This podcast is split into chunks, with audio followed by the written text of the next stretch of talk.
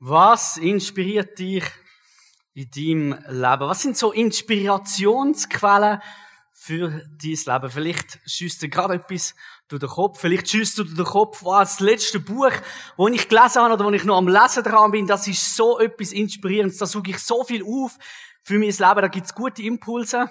Ähm, sagt es ein philosophisches Buch oder vielleicht kann sogar ein Roman irgendwie Inspiration sein. Ist jetzt bei mir so ein bisschen weniger der Fall. Oder du denkst gerade an eine Person, irgendeine Person, was Vorbild für dich ist, aus einem guten Grund, weil du sagst, oh, die Person, die hat so viel in ihrem Leben erlebt oder so gute Gedanken, das inspiriert mich. Oder bei mir ist es einmal so, dass mir äh, ein gutes Gespräch, eine Inspiration für mich ähm, kann sein, sagt das am Arbeitsplatz oder sonst, dass ich plötzlich eine gute Idee bekomme durch, durch ein Gespräch, durch einen Gedanken, den jemand mir weitergibt und ich denke, ja, genau, das ist es, das möchte ich ähm, umsetzen. Oder ein Erlebnis, wo du sagst, hey, das ist so etwas inspiriert. Vielleicht auch ein Erlebnis, das du persönlich gemacht hast, im Glauben, mit Gott, wo du mit anderen möchtest teilen. Oder vielleicht geht es dir sogar wie mir.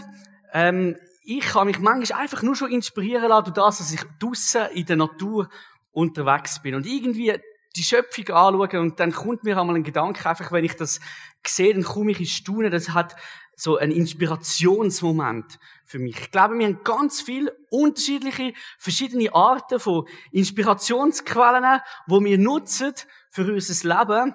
Aber heute möchten wir so ein bisschen in die Serie starten vom Wort von Gott und dort reinschauen, wieso Gottes Wort die Inspirationsquelle Nummer eins für unser Leben möchte sein. Und es hat durchaus auch so ein bisschen seine Herausforderung, oder? Wenn ich das sage, Gottes Wort als Inspirationsquelle Nummer eins für dies und für mein Leben. Es ist natürlich klar, dass Gott ganz viele unterschiedliche Art und Weisen hat, um zu uns zu reden. So wie ich jetzt gesagt habe, oder? Er kann durch ein gutes Buch zu uns reden, durch Menschen zu uns reden, er kann durch die Natur zu uns reden.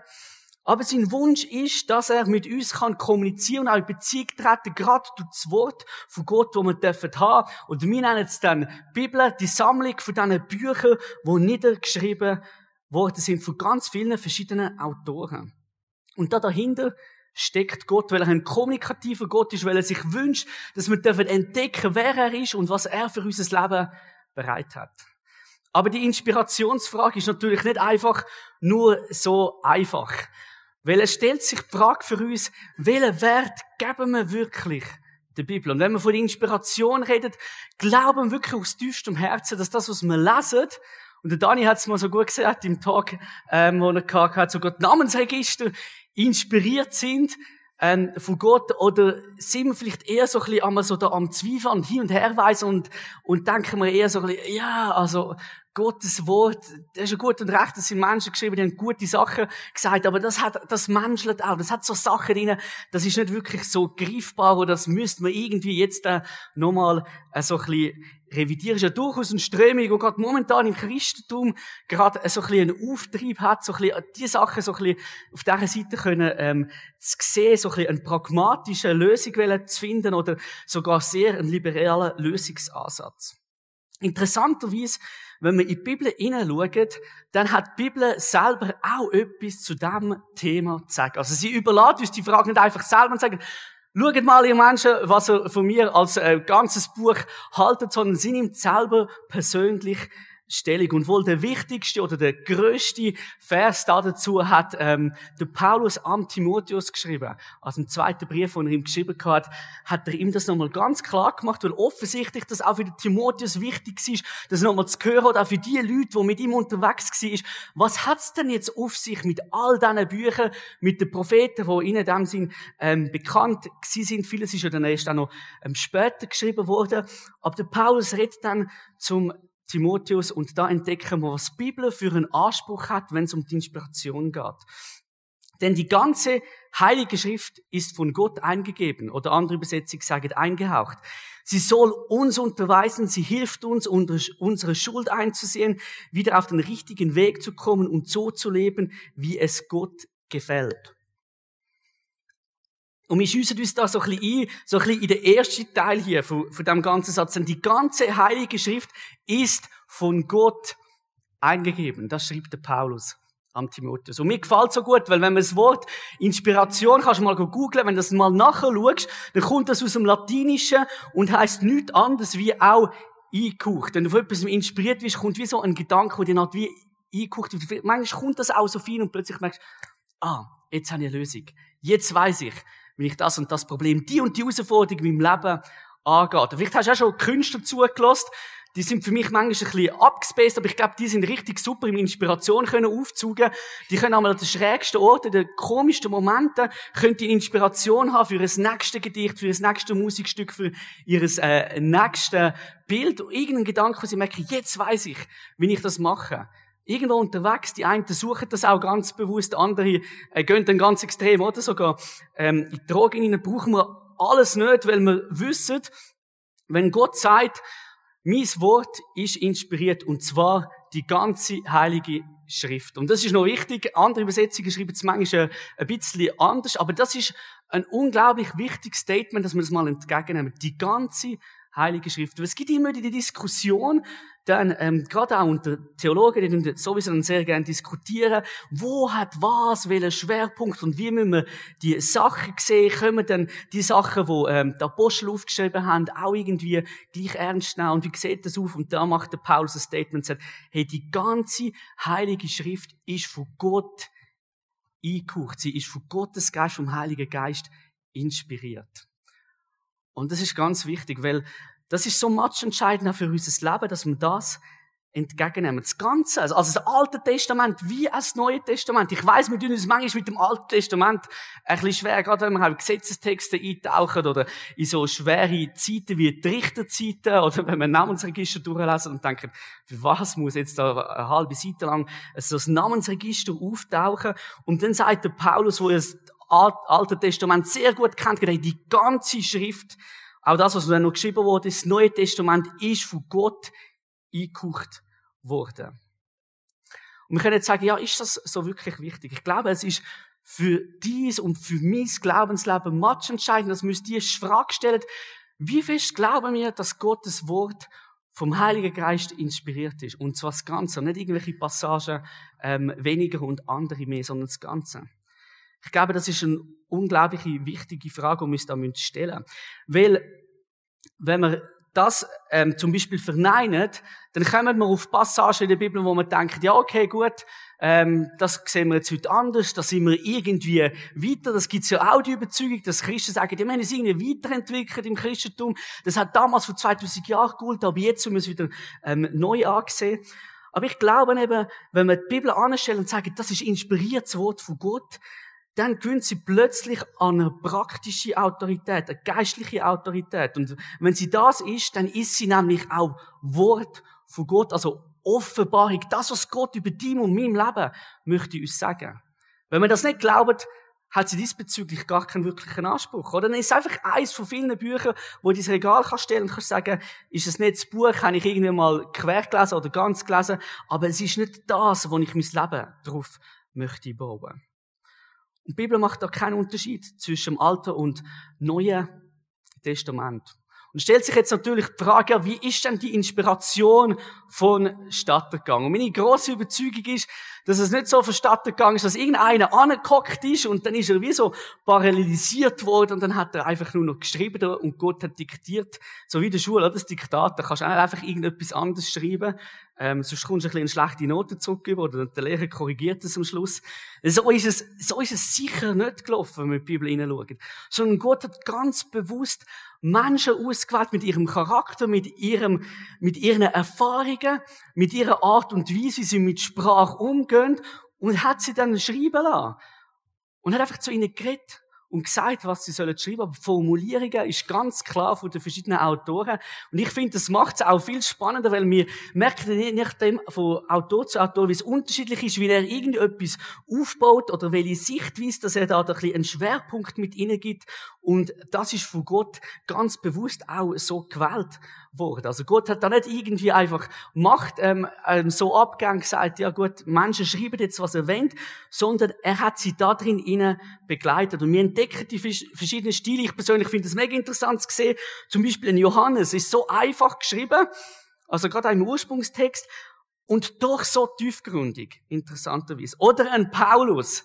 Das ist vielleicht gerade für die, die auch gerne so komplexe und logische Erklärungsargumente haben, die so ein bisschen, auch eher so ein bisschen akademisch unterwegs sind. Die lieben den Paulus, weil er versucht, alles so ein bisschen in einer logischen Struktur abzuhandeln und zu erklären.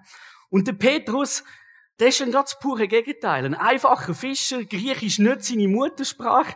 Also, wenn ich jetzt auf Englisch müsste einen Text verfassen, müssen sicher noch meine Frau korrigieren, jemand anderes. Ich würde ganz einfache Worte wählen.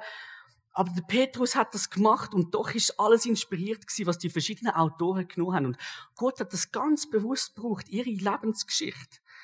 Und ich denke zum Beispiel an David, wo musikalisch begabt war. Wenn er nicht musikalisch begabt gewesen wäre, hätte er keine Psalmen können schreiben. Dann hätte er irgendetwas anderes geschrieben. Vielleicht hätte er dann einen Lehrtext geschrieben oder sonst irgendetwas.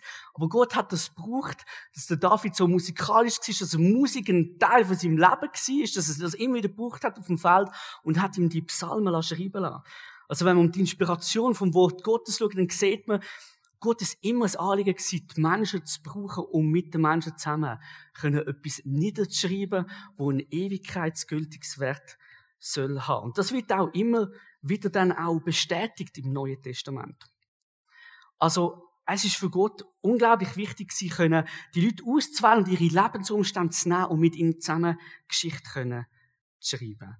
Es ist vielleicht so wie ein Bildhauer, der ein Bild macht und und verschiedene Werkzeuge braucht und je nachdem, was fürs Werkzeug braucht, wird es ein bisschen gröber oder ein bisschen feiner. Am Schluss wird noch gefielt und vielleicht lädt er etwas extra noch so ein bisschen gröber und am Schluss sieht man das Bild und man kann auch irgendwie so ein bisschen in dieser Statur raus ähm, sehen, was er alles gemacht hat, was für Werkzeuge er gebraucht hat. So sehen wir auch in der Bibel die verschiedenen Spuren von diesen Persönlichkeiten. Und interessant finde ich, dass die Menschen zum Teil sogar Sachen niedergeschrieben haben, so von Gottes Geist, ähm, geführt sind, dass sie es nachher später manchmal gar nicht so begriffen haben, was sie da geschrieben haben. Der Petrus nennt einfach etwas so, wo, wo so ein bisschen fein und klein da daherkommt, ist, aber wo man merkt, wo er dann drüber schreibt und sagt, Propheten selber haben geforscht und müssen drüber nachher studieren, sie sind irgendwie nicht weitergekommen, was genau das Konzept von der Gnade ist, wo Gott ihnen gegeben hat.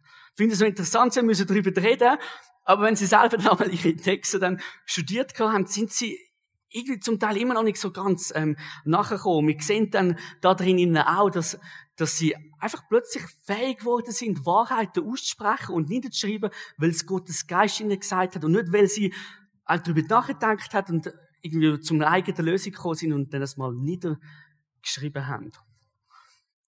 Und ich finde es interessant, dass wir in der Bibel eben sehen, dass Gott da drin ganz persönlich zu dir und mir möchte reden. Und das zeitlos.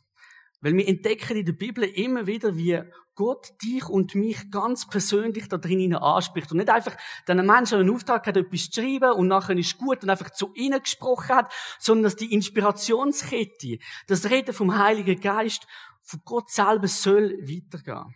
Vielleicht hast du schon gerade mal im Alten Testament den Satz schon x-mal gelesen. So spricht der Herr, oder? Es kommt in den Büchern Mose unglaublich viel mal vor. Wir mal schauen, es gibt verschiedene Quellen, aber die einen sagen, bis zu 700 Mal nur in den Büchern Mose redet Gott immer so direkt und wollte jetzt sagen, hey, jetzt red ich Gott ganz persönlich. So spricht der Herr. Und hat er irgendwie ein Gesetz erklärt oder einen Auftrag gegeben. Und das zieht sich durch, das ganze Alte Testament. Wie wir sehen, wir einen Gott, der möchte persönlich reden, persönlich in unser Leben hineinreden. Möchte Inspiration sein, möchte wie etwas in unser Leben hinein einhauchen. Die Geschichtsbücher wird es nochmal 400 Mal erwähnt, wie der Propheten Ausbau 100 Mal. Und der Jesaja, weil man so als grosser Prophet kennt, hat nochmal 150 Mal den Ausdruck, so spricht der Herr. Und auch im Neuen Testament sehen wir das immer wieder. Vielleicht bist du auch schon mal über den Satz gestolpert. Es steht geschrieben, oder? Das ist auch eigentlich der Bezug einfach dann im Neuen Testament. Jesus übrigens braucht das auch sehr oft, dass er dann auf das zurückweist und sagt, hey, es steht geschrieben in Gottes Wort. Ich verweise auf das. Und Gott hat ganz viele verschiedene Umstände gebraucht, um zu Menschen zu reden und sie zu inspirieren. Ab und zu sogar auf ganz schräge Art und Weise. Ich bin aufs Beispiel gestoßen vom Hesekiel. Der hat zuerst das Wort von Gott essen. Ist einmal Papier. schwer verdaulich. Ich habe es noch nie probiert, außer zu Essenspapier. Dann zuerst muss das Wort von Gott essen und erst dann ist er sozusagen inspiriert und hat entdeckt, wie, wie er hat gesagt, es ist so süßlich wie Honig, Papier. Also, naja, ähm, aber es geht natürlich um den Inhalt. Er hat plötzlich gecheckt, wow, was Gott hier offenbart hat. Und das ist mein Wunsch, dass wir das dürfen auch entdecken durch die ganze Serie durch, dass wir nochmal neu dürfen inspirieren lassen von Gottes Wort und eine Freude dürfen bekommen und dürfen entdecken, das ist eine Inspirationsquelle, wo es sich lohnt, damit unterwegs zu sein, sich damit auseinandersetzen und in dem Ganzen innen können unterwegs sein. Und es ist nicht so, dass die Leute das einfach eigenmächtig geschrieben haben. Der Petrus bekräftigt das nämlich auch nochmal, dass es ganz bewusst Gott war, wo hinter dem gestanden ist. Er schreibt da im zweiten Brief, in diesem Zusammenhang ist es von größter Wichtigkeit, dass ihr Folgendes bedenkt. Keine einzige prophetische Aussage, keine, der Schrift ist das Ergebnis eigenmächtiger Überlegungen des jeweiligen Propheten. Keine Prophetie hat je ihren Ursprung im Willen eines Menschen gehabt, vielmehr haben Menschen vom Heiligen Geist geleitet im Auftrag Gottes geredet. Keiner ist irgendwie angeguckt und hat jetzt einfach gesagt, ich schreibe jetzt mal äh, mit dieser Bibel los. Das ist ja noch die große Diskussion, weil es ist nicht am Ende vom Tag hat irgendwie der, der letzte Apostel gesagt, so, das ist jetzt ähm, Bibel. Sondern das hat man übrigens in Jahrhunderte Diskussionen nachher, wo ähm, die Apostel alle schon mitgelebt haben, darüber diskutiert, hey, was gehört jetzt wirklich zu Gottes Wort. Und die Menschen haben sich müssen auseinandersetzen und darum haben wir zum Beispiel die Apokryphen nicht bei uns ähm, dazu und zählen sie nicht zu der Bibel, weil da gewisse Kriterien angestellt worden, Kriterien angestellt worden sind. Können wir sagen, dass da innen prophetische Sachen äh, gemacht worden sind, gesagt worden sind, dass wirklich Gott dahinter steht? Oder ist es einfach, dass ein Mensch etwas Wertvolles aufgeschrieben hat, aber wir sehen nicht wirklich, dass es von Gott schlussendlich inspiriert worden ist. Das ist nachher eine Auseinandersetzung wo man gemacht hat. Und der Petrus sagt da, der Maßstab, keine einzige prophetische Aussage von der Schrift ist das Ergebnis von eigenmächtigen Überlegungen. Und wir sehen das dann auch der ganzen Komplexität von der Bibel. Und das ist etwas, was mich fasziniert, wenn ihr damit auseinandersetzt, wie die Bibel entstanden ist und welche Komplexität, dass, dass sie hat, stoßen oder vermutlich früher oder später auf folgendes Bild, das ich euch mitgebracht habe. Das ist, es sieht fast so ein bisschen aus wie ein, wie ein Regenbogen und irgendwie kleine Diagramme darunter. Ähm, das ist kein Regenbogen, sondern unten dran, auf dieser Linie, so die weißen Balken, jeder Balken steht für ein biblisches Buch und je länger das der Balken ist, desto mehr Zitat und Querverweis gibt's zu dem Buch von irgendeinem anderen Buch. Und die Linien, die oben durchgehen, das sind die Querverweise und die Verbindungen zwischen den einzelnen Büchern. Das äh, ganze Diagramm, oder besser gesagt das Kunstwerk, ich würde sagen, ist ein Kunstwerk, obwohl es ein Theologe in dem Sinn gemacht hat, hat das der Chris Harrison hat das gemacht, weil er mal hat forschen und äh, will herausfinden, wie, gibt es auch wissenschaftlich, theologisch-wissenschaftliche Beweise, um können sagen, hey, die Bibel ist so ein komplexes Buch, das muss Gottes Wort sein. Und das hat er gemacht. Und dann hat er die Querverweise anbekommen und es gibt ein wunderbares Kunstwerk. Was denkt ihr, wie viel Querverweise hat die ganze Bibel in sich untereinander, wenn man sie anschaut? 2000, 3000, wer bietet mehr? Wer sagt mehr als 10.000? Wer sagt mehr als 20? Mehr als 30? So fast immer, ja, immer zögerlicher.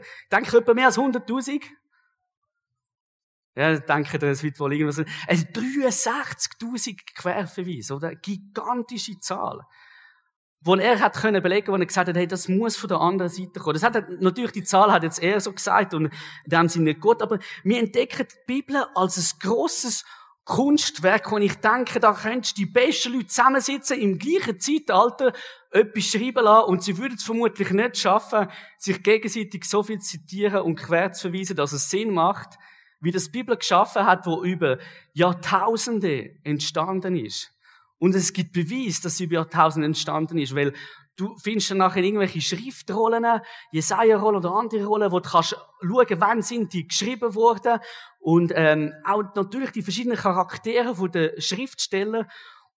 Und ich glaube, das ist zum Beispiel ein Beweis, wo man muss sagen, hey, so etwas Kunstvolles, wo in sich so fest aufgeht und geschlossen ist, das kann nur von Gott inspiriert sein. Anders ist das gar nicht möglich. Wie soll denn das schlussendlich ähm, aufgehen?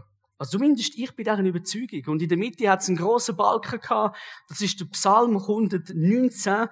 So, man könnte vielleicht sagen, er ist fast so ein bisschen das heimliche Zentrum der Bibel. Ein Psalm, wo viel über die Liebe zum Wort Gottes interessanterweise geschrieben wurde.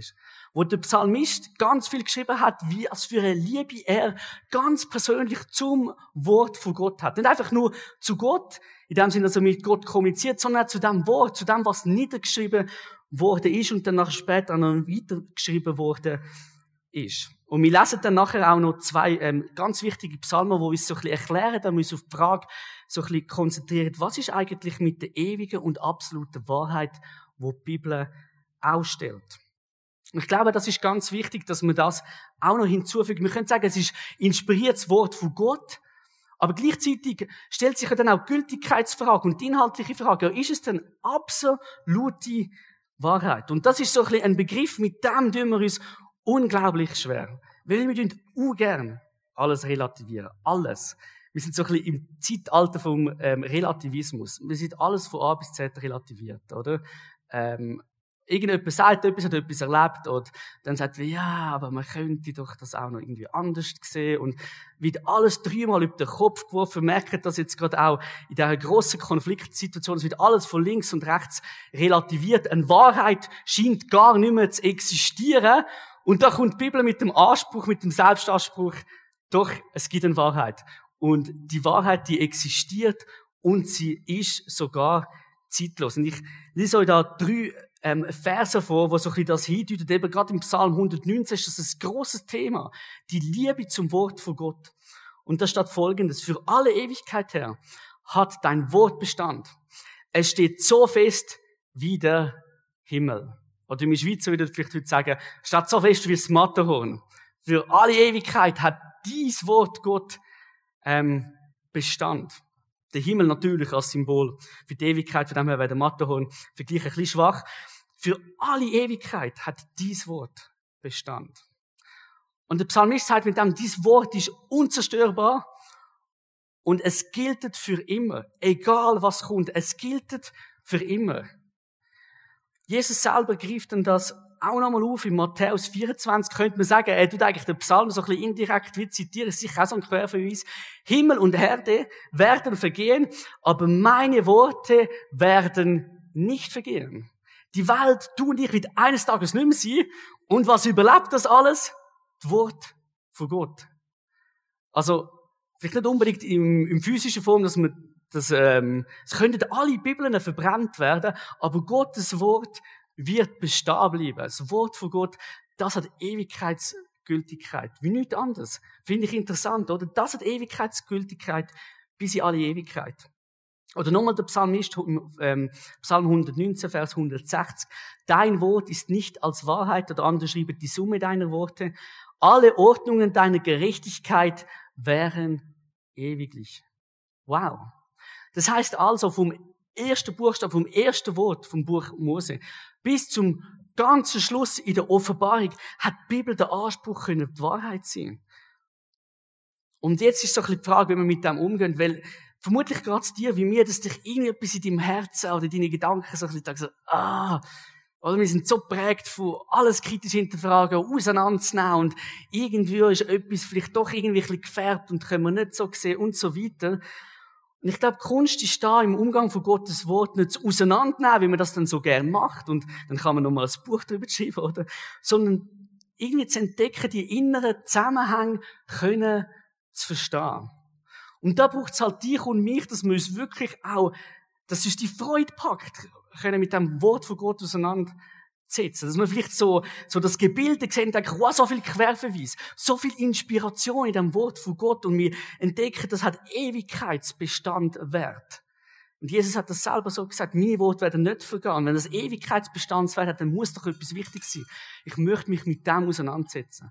Weil ich glaube, oft scheitert es daran, dass wir die Bibel nicht so als Inspiration sehen, dass wir sie nicht so verstehen und vielleicht auch ein bisschen provokativ gesagt, dass wir uns bisschen zu faul sind, so richtig uns miteinander auseinandersetzen. Sondern dass wir einfach eben vom WC hocken, Vers vom Tag schnell schnappen und die Alltag ähm, gewöhnt. Das ist ja voll okay. Nicht gegen den Vers vom Tag. Aber ich glaube, dann werden wir nie so ein bisschen den Schatz haben, den die Bibel hat. dann werden wir sie nicht im Gesamten können verstehen. Da können wir noch so davon überzeugt sein, dass wir vom Heiligen Geist begleitet sind. Das schließt übrigens nie aus. Ich merke das einmal, wie sich das bei mir selber einschleicht oder im Gespräch mit anderen. Ich bin ja mit dem Heiligen Geist unterwegs, ich brauche die Bibel gar nicht. Der redet dann schon zu mir, oder? So ein bisschen, das, ich brauche sie nicht so oft, wenn ich mal zwischendurch ist gut oder am Sonntag. Dann wird die Bibel vollkommen widersprechen, weil sie ja am Anfang ja gesagt hat, ey, ich bin inspiriert, das Wort von Gott durch den Heiligen Geist inspiriert. Und das heißt, wenn wir, Wort, wenn wir die Bibel aufstellen und sie lesen, dann dürfen wir uns bewusst sein, jetzt redet Gottes Geist ähm, zu mir, ohne dass jetzt da irgendwie, dass wir jetzt einen mega magischen Anspruch hätten, sondern einfach im Lesen von dem dürfen wir inspirierte Wort entgegennehmen. Und Jesus selber hat das alles gar nicht aufgehoben, sondern er hat das ähm, bestätigt. Er hat das immer wieder bestätigt, wie wichtig ihm das ist, was in der Bibel steht. Und ich finde es interessant, dass für die gläubigen Juden, für die Jünger und für Jesus ist das klar gewesen, dass das Wort von Gott ist. Und wir können sagen, es ist ja logisch gewesen, die sind so religiös gewesen, mit Jesus unterwegs die haben ihn gekannt, das ist für sie klar gewesen, die haben ihn erlebt. Aber spannenderweise ist auch im grössten Widersacher von Jesus auch klar gewesen, was das Wort von Gott für eine Kraft hat und dass es die absolute Wahrheit ist. Wo nämlich der Satan Jesus in der Wüste aussen verführt hat, was hat er gebraucht, um Jesus zu verführen? Er hat irgendwie ein eigenes Gedanken gut genommen ähm, und will das irgendwie Jesus schmackhaft machen, sondern er hat versucht, aufgrund von biblischen Argumenten Jesus davon überzeugen, ähm, eben einfach sich fallen zu lassen und Engel werden ja kommen und er darf ein Wunder erleben. Er hat eben immer angefangen, auch mit dem. Es steht durch geschrieben. Und dann ist er mit seiner Versuchung gekommen. Ich finde das spannend, das hat er gemacht, weil er gewusst hat, ja, die Bibel ist die Wahrheit und er hat versucht, gegen die Wahrheit anzukämpfen und, und Jesus irgendwie davon zu überzeugen, jetzt da seine Macht abzugeben.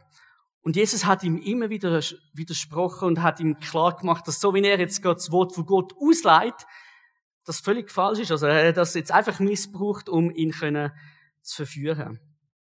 Und er sagt an anderer Stelle auch, dass er schlussendlich gekommen ist, um das noch äh, zu erfüllen und nicht gegen das anzukämpfen.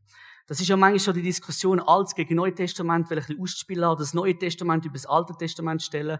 Und Jesus sagt folgendes Maße, ich sollte nicht meinen, dass ich gekommen bin, das Gesetz oder die Propheten aufzulösen. Ich sage, die gibt's nicht mehr. Ich bin nicht gekommen aufzulösen, sondern zu erfüllen. Denn wahrlich, ich sage euch, bis Himmel und Erde vergehen, wird nicht vergehen der kleinste Buchstaben, noch ein Tüpfelchen vom Gesetz, bis alles geschieht. Und das hat ja dann Jesus gemacht, oder? Er sagt, ich nehme die ganze Schrift ernst, der ganze Inhalt. Und er sagt mit dem auch, die Bibel hat kein Verfallsdatum. Er gibt ihr nochmal so richtig das Gütesiegel von der Wahrheit, weil er selber hier so sagt, oder? Auf das können wir uns berufen. Jesus hat das selber gesagt. Und nicht einfach, wenn wir jetzt an einen Paulus nicht so glauben und denken, ja, okay, Paulus, du hast es halt geschrieben, ist deine Überzeugung. Nein, Jesus selber hat das gesagt und ein Wort von Gott nochmal so richtig Gewicht gegeben. Und er ist ja dann gegangen, und interessanterweise ist er trotzdem weitergegangen, auch mit der ganzen Inspiration, genauso wie das Propheten dürfen erleben haben, das nachher seine Jünger auch dürfen erleben, wie sie inspiriert worden sind. Und ich finde spannend, dass Jesus in dieser ganzen Geschichte nie selber den Stift in die Hand genommen hat und etwas anfangen niederzuschreiben. Habt ihr das schon mal überlegt? Das hat Jesus nicht gemacht. Ich meine, heute, jeder Professor, Doktor sowieso, der schreibt ja x Arbeiten, Manchmal, weil sie das Gefühl haben, es ist eine gute Idee, manchmal, weil sie wirklich eine gute Idee haben, dann schreiben sie es nieder. Zum Teil auch der Nachwelt können sagen, was sie alles für gute Sachen ähm, haben oder einfach auch, weil sie vielleicht die Einzigen gerade sind, die die Komplexität verstanden haben und so weiter und so fort. Und Jesus hat nie einen Stift in die Hand genommen und seine eigene Lehre niedergeschrieben. Ist ja interessant. In anderen Religionen entdecken wir das ganz anders. Er hat das nicht gemacht. Er unterscheidet sich da eben auch wie ähm, Propheten weil er natürlich mehr war als ein Prophet. Er hat das nie gemacht. Und das ist spannend, wieso hat er das eigentlich nie gemacht? Ich glaube, weil er ein ganzes höchstes Vertrauen gehabt hat, dass Gottes Geist seine Nachfolger, die Jünger und später auch die Apostel, also auch die, die ihn nicht mehr kennt haben, persönlich haben, wird sie inspirieren, zu ihnen reden, so dass sie fähig sind, alles Wichtige aufzuschreiben. Er hat sich auch gar keine Sorge gemacht, dass vielleicht der Matthäus oder ähm, dann der Lukas oder der Johannes oder der Markus irgendetwas könnten vergessen, oder? Wenn ich etwas Wichtiges sagen jemand soll das für mich aufschreiben, dann würde ich doch dem irgendwie früher oder später vorbeigehen, du kannst mir mal vorlesen, was hast du geschrieben, ey, das wäre einfach noch wichtig zum sagen oder so. Das hat Jesus nicht gemacht, sondern er hat das seinen Jüngern überlassen. Wir sehen das in Matthäus 23, 34, wo er sagt, ich sende euch Propheten und Schriftgelehrte. Und mit Schriftgelehrte meint dort Leute, die Sachen schreiben, äh, niederschreiben. Und Jesus hat ganz bewusst dass die Jünger nachher das ähm, weitertreibt. Aber er hat wählen, dass das nicht einfach nur niedergeschrieben wird, sondern dass es auch in die Welt ausgetragen wird. Und da sehen wir dann auch den Zusammenhang mit dem berühmten Missionsbefehl in Matthäus 28, 19 bis 20. Darum geht hin und lehret alle Völker, tauft sie auf den Namen des Vaters und des Sohnes und des Heiligen Geistes und lehret sie halten alles, was ich euch befohlen habe. Also alles, was ich euch mit auf den Weg gegeben verkündet das, sagt das den Leuten, dass sie die Chance haben, können mir nachzufolgen. Das ist der Grundgedanke in dem Ganzen innen gewesen. Und auch die Apostel später haben das dürfen erfahren, wie der Heilige Geist sie inspiriert hat in diesen Briefen und wie die Geschichte eben weitergegangen ist, auch wenn Jesus nicht mehr da war. Und äh, wir lesen das zum Beispiel auch im zweiten Petrus, wie der Petrus das schreibt. Dies ist nun schon der zweite Brief, liebe Freunde, den ich euch schreibe. Es geht mir in diesen Briefen darum, euch Dinge ins Gedächtnis zu rufen, die euch helfen sollen, wachsam zu bleiben und euer Denken durch nichts Böses beeinflussen zu lassen. Erinnert euch an das, was der, die heiligen Propheten vorausgesagt haben und an die Lehre unseres Herrn und Retters, die euch durch die Apostel, die Gott zu euch schickte, überbracht wurde. Und das ist vor allem das wichtig, können zu sehen, dass die Lehre der Apostel, der Peter sagt, das steht genau auch so, das ist genau auch so inspiriert. Obwohl noch gar noch nicht alles niedergeschrieben war, hat er gesagt, das ist genau auch so inspiriert Wort Gottes wie Propheten. Also er setzt Propheten und Apostel da gleich. Und es hat ihm auch offensichtlich nie jemand in dem Sinne nachher widersprochen, gesagt, ah, Petrus, jetzt erfindest du irgendetwas, jetzt willst du dich und die anderen Apostel noch wichtig nehmen. Nein, sondern wir sehen, die Inspirationskette, die ist weitergegangen bis am Schluss von der ähm, Offenbarung. Und ich glaube, dass die Leute, die nachher darüber diskutiert haben, was gehört alles zu der Bibel, dass die auch inspiriert worden sind vom Heiligen Geist, um die Frage können zu beantworten. Das ist eine ganz schwierige und eine wichtige Frage gewesen, wo sie da mit auf den Weg bekommen haben, weil auch Jesus da nicht eingegriffen hat und gesagt hat, hey, jetzt sage ich euch noch alle die Bücher, ähm, wo jetzt wichtig sind und welche, dass ihr könnt weglassen, sondern da ist das volle Vertrauen gewesen, dass Gottes Geist schon über dem Buch wird wachen. Und ich bin auch so fasziniert zu sehen, wie, wie das Buch über all die Jahrhunderte überlebt hat und in welcher guten Erhaltung, obwohl wir ja kein Original mehr haben. Wir haben keine Original mehr Schrift. Wir haben nur noch Abschriften von Abschriften von Abschriften. Und doch hat Gottes Geist über dem gewacht, dass die Inspiration weitergegangen ist. Und die große Frage stellt sich natürlich, was heißt das für mein Leben? Ist ja gut und und schön irgendwie zu sehen, das Wort von Gott ist inspiriert und, und wie Menschen inspiriert worden sind von Gottes Geist. Aber ich glaube, dass wenn wir das lesen, dann dürfen wir die Kraft von Gott in unserem Leben ganz persönlich erfahren. Auch wenn das vielleicht nicht immer gerade auf dem höchsten High-Level ist, dass wir etwas lesen und denken, wow, jetzt redet Gott zu mir. Ich habe einen Mann kennengelernt, der das auf ganz spezielle Art und Weise erfahren hat. Er war ehemaliger Muslim er ist so ein bisschen ein Star gewesen seiner Koranschule, könnte man sagen. Ich glaube, er ist irgendwie der jüngste ähm, Koranlehrer dort gewesen, also mega Karriereleiter aufgegangen. Ist Islamwissenschaftler gewesen. Und er hat vor allem den Koran sehr gut gekannt. In- und auswendig. Kann auf alles Reden und Antwort geben. Und dann ist er eines Tages ist auf einen Tourist gestoßen. Ich weiß gar nicht genau wieso. Er hat uns die Geschichte erzählt. Auf jeden Fall ähm, hat der Tourist ihm einen Bibelvers in die Hand gedruckt. Auf Arabisch. Und er hat den Vers mit heimgenommen. Und der Vers hat ihm in seinem Herzen so etwas Krasses ausgesagt. Er hat das gelesen, das hätte er noch nie gesehen. Einfach einen normalen Text gelesen und sein Herz ist gerade an Wärme gekommen. Gerade, er hat vom einen Moment auf den anderen hat er wie gewusst, das ist Wahrheit. Und da muss ich nachher gehen. Und das ist ja noch ein heißen, oder? Als Koranlehrer, ähm, im arabischen Raum zu sagen, die Bibel ist die Wahrheit, dem wollte ich nachgegangen. Er ist dem nachgegangen. Er hat ähm, sich irgendwo eine Bibel organisiert, hat das heimlich auch natürlich müssen machen, hat immer mehr und mehr von dieser Bibel gelesen und gesagt, je mehr ich von dem gelesen habe, desto mehr habe ich begriffen, wie Gott zu mir redet und was er sich wünscht für mein Leben. Und desto mehr habe ich begriffen, dass, dass, der, dass der Koran nicht Gottes Wort ist. Und das hat mit ihm etwas gemacht. Er hat dann schlussendlich müssen ähm, das Land verlassen, seinen Job niederlegen. Er müssen ins Ausland fliehen, weil man ihm natürlich ähm, dann ähm, droht hat. Das ist leider in ganz vielen Ländern so, wenn Menschen sich plötzlich entscheiden, das Wort von Gott als ihr persönliches Wort von Gott zu nehmen und dem nachzufolgen. Und ähm, er schafft unterdessen als Dozent unterrichtet Islamwissenschaft ähm, für christliche Hochschulen und auch als Pastor. Und der Auslöser für das Ganze, dass das in seinem Leben passiert ist, ist einfach ein Bibelvers gewesen. Ein Bibelvers, den er gelesen hat. Und natürlich ist der Heilige Geist da und hat zu ihm geredet, aber die Worte, die inspirierten Worte haben ihm etwas ausgelöst. Und er hat plötzlich das Aha-Erlebnis dürfen haben.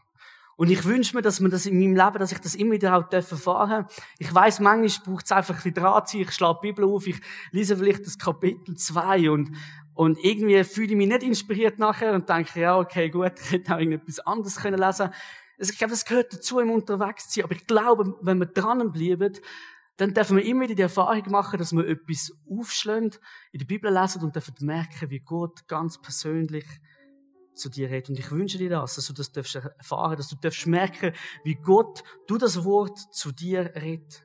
Weil die Bibel sein inspiriertes Wort ist und er zu dir persönlich möchte reden. Und ich glaube, in dieser Erkenntnis ist die grosse Kraft, wenn wir erkennen, das ist Offenbarung von Gott. Wenn wir auch eine gewisse Ehrfurcht dürfen von dem Wort haben, also nicht, dass wir Angst vor dem Wort haben, aber wenn wir es auftun, ist dürfen bewusst sein, das ist jetzt nicht einfach irgendein Zeitungsartikel, den wir lesen, oder irgendein Roman oder ein Fachliteratur, sondern da redet es Gott ganz persönlich zu mir. Und ich glaube, er redet heute, wie damals immer noch durch den Heiligen Geist, und es ist ein zeitloses Wort, das er uns gegeben hat. Und sein Wunsch ist, dass wir dem dürfen begegnen. Und mein Wunsch ist auch, dass wir noch viel mehr dürfen das entdecken und dürfen Freude bekommen an dem, an dem ganzen Wort. Dass es darf unser Leben durchdringen, dass es so eingekocht werden und Inspiration führt ja immer dazu, dass wir nachher tätig werden und etwas machen. Und wenn Gottes Wort uns inspiriert, dann fängt es an, unser Leben zu verändern, unser Wesen zu verändern, unser Denken zu verändern. Und das ist schlussendlich der Wunsch. Das ist schlussendlich das Ziel von Gott, dass wir nicht einfach gedanklich inspiriert werden, zuklappen und in unseren Alltag gehen, sondern dass etwas daraus raus darf weiter geschehen. Und ich wünsche dir, dass du das darfst erleben in dieser Woche, dass die Worte Kraft haben, dein Leben zu verändern. Und dass du auch mit dem Anspruch ins Bibellesen hineingehst. Ich glaube, manchmal dürfte auch unser Anspruch noch höher sein, dass man das wirklich aufsteht und sagt, Gott, bitte, red jetzt zu mir. Ich finde das so super. Wenn du schon mal gut den Start gelesen kann, habe ich als Kind ähm, gelesen, kannst du immer die Anleitung, hey, geh so vor, bevor du die Bibel aufschlägst. Red zuerst mit Gott, komm mit ihm ins Gespräch und bitte ihn auch darum, dass er jetzt ganz persönlich zu dir reden darf. Das ist nämlich sein Wunsch, dass er ganz persönlich durch die Worte zu dir reden darf. Ich möchte noch beten. Vater im Himmel, ich danke dir, dass wir so ein riesiges Geschenk haben. Dass wir dieses Wort entdecken in dieser Serie und dass wir dürfen wissen, es ist von dir, Heiliger Geist, direkt inspiriert. Und du hast Menschen gebraucht, ihre Wesensart, ihren Charakter gebraucht, um können Geschichte zu schreiben, um können zu uns zu reden. Und Heiliger Geist, ich bitte dich, dass wir die Woche das auch wieder dürfen wenn wir die Bibel aufstellen, dass es nicht irgendwelche Buchstaben und Wörter aneinanderreihen sind, sondern dass es wirklich das darf sein, was es ist, nämlich dieses Wort, dieses Reden zu uns, dass wir das dürfen erfahren, dass wir eine neue Freude und eine neue Liebe dürfen entdecken, wenn wir dieses Wort aufstellen, dass wir darin dürfen die Kraft entdecken und dürfen die Veränderung in unserem Leben erleben. Und vielleicht dürfen wir auch mal irgendjemandem einen Vers in die Hand drücken oder eine ganze Bibel in die Hand drücken, auch mit der Erwartungshaltung, dass sie anderen Menschen etwas verändern. Ich danke dir, dass wir die Woche dürfen gehen, dass wenn wir morgen die Bibel aufschlagen, dass wir dürfen wissen, du redest zu uns. Merci vielmals, dass du das möglich machst und dass du es auch möglich machst, dass wir noch eine ganz neue Liebe dürfen für das Wort entdecken. Amen.